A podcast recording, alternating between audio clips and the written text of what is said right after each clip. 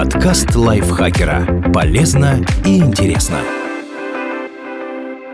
Всем привет! Вы слушаете подкаст лайфхакера. Короткие лекции о продуктивности, мотивации, отношениях, здоровье, обо всем, что делает вашу жизнь легче и проще. Меня зовут Михаил Вольных, и сегодня я расскажу вам о 18 позитивных аффирмациях для борьбы со стрессом и выгоранием.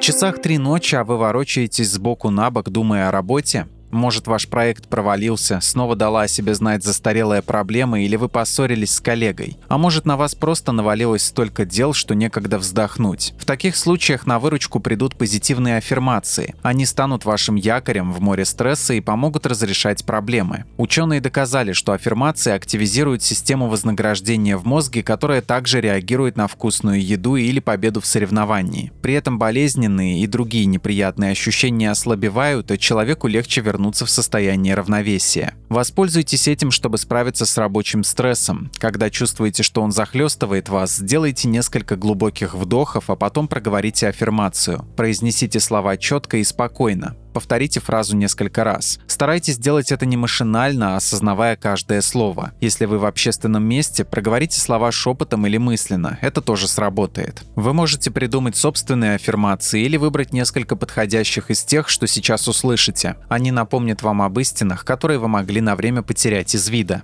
Делегировать не значит провалиться. Просить о помощи нормально. Мой список дел не определяет мою личную ценность.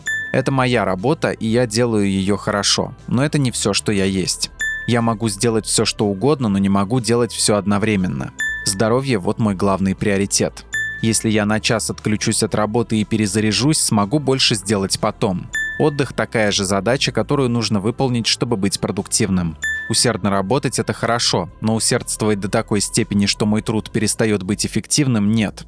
Нет ничего страшного в том, чтобы притормозить и взять перерыв. Это не значит, что я сдаюсь. Это не конец света. Завтра начну сначала.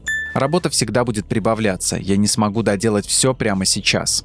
Сегодня это сегодня, не каждый день будет таким. Сегодня у меня ничего не получается, но это не страшно. Завтра будет новый день.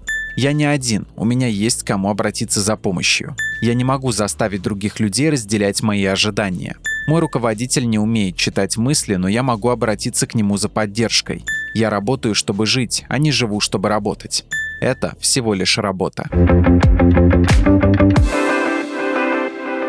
Елене Евстафьевой большое спасибо за этот текст. Подписывайтесь на подкаст Лайфхакера на всех платформах, чтобы не пропустить новые эпизоды. А еще слушайте наш подкаст «Ситуация Help». В нем мы рассказываем про интересные и неоднозначные ситуации, в которые может попасть каждый. На этом я с вами прощаюсь. Пока. Подкаст Лайфхакера. Полезно и интересно.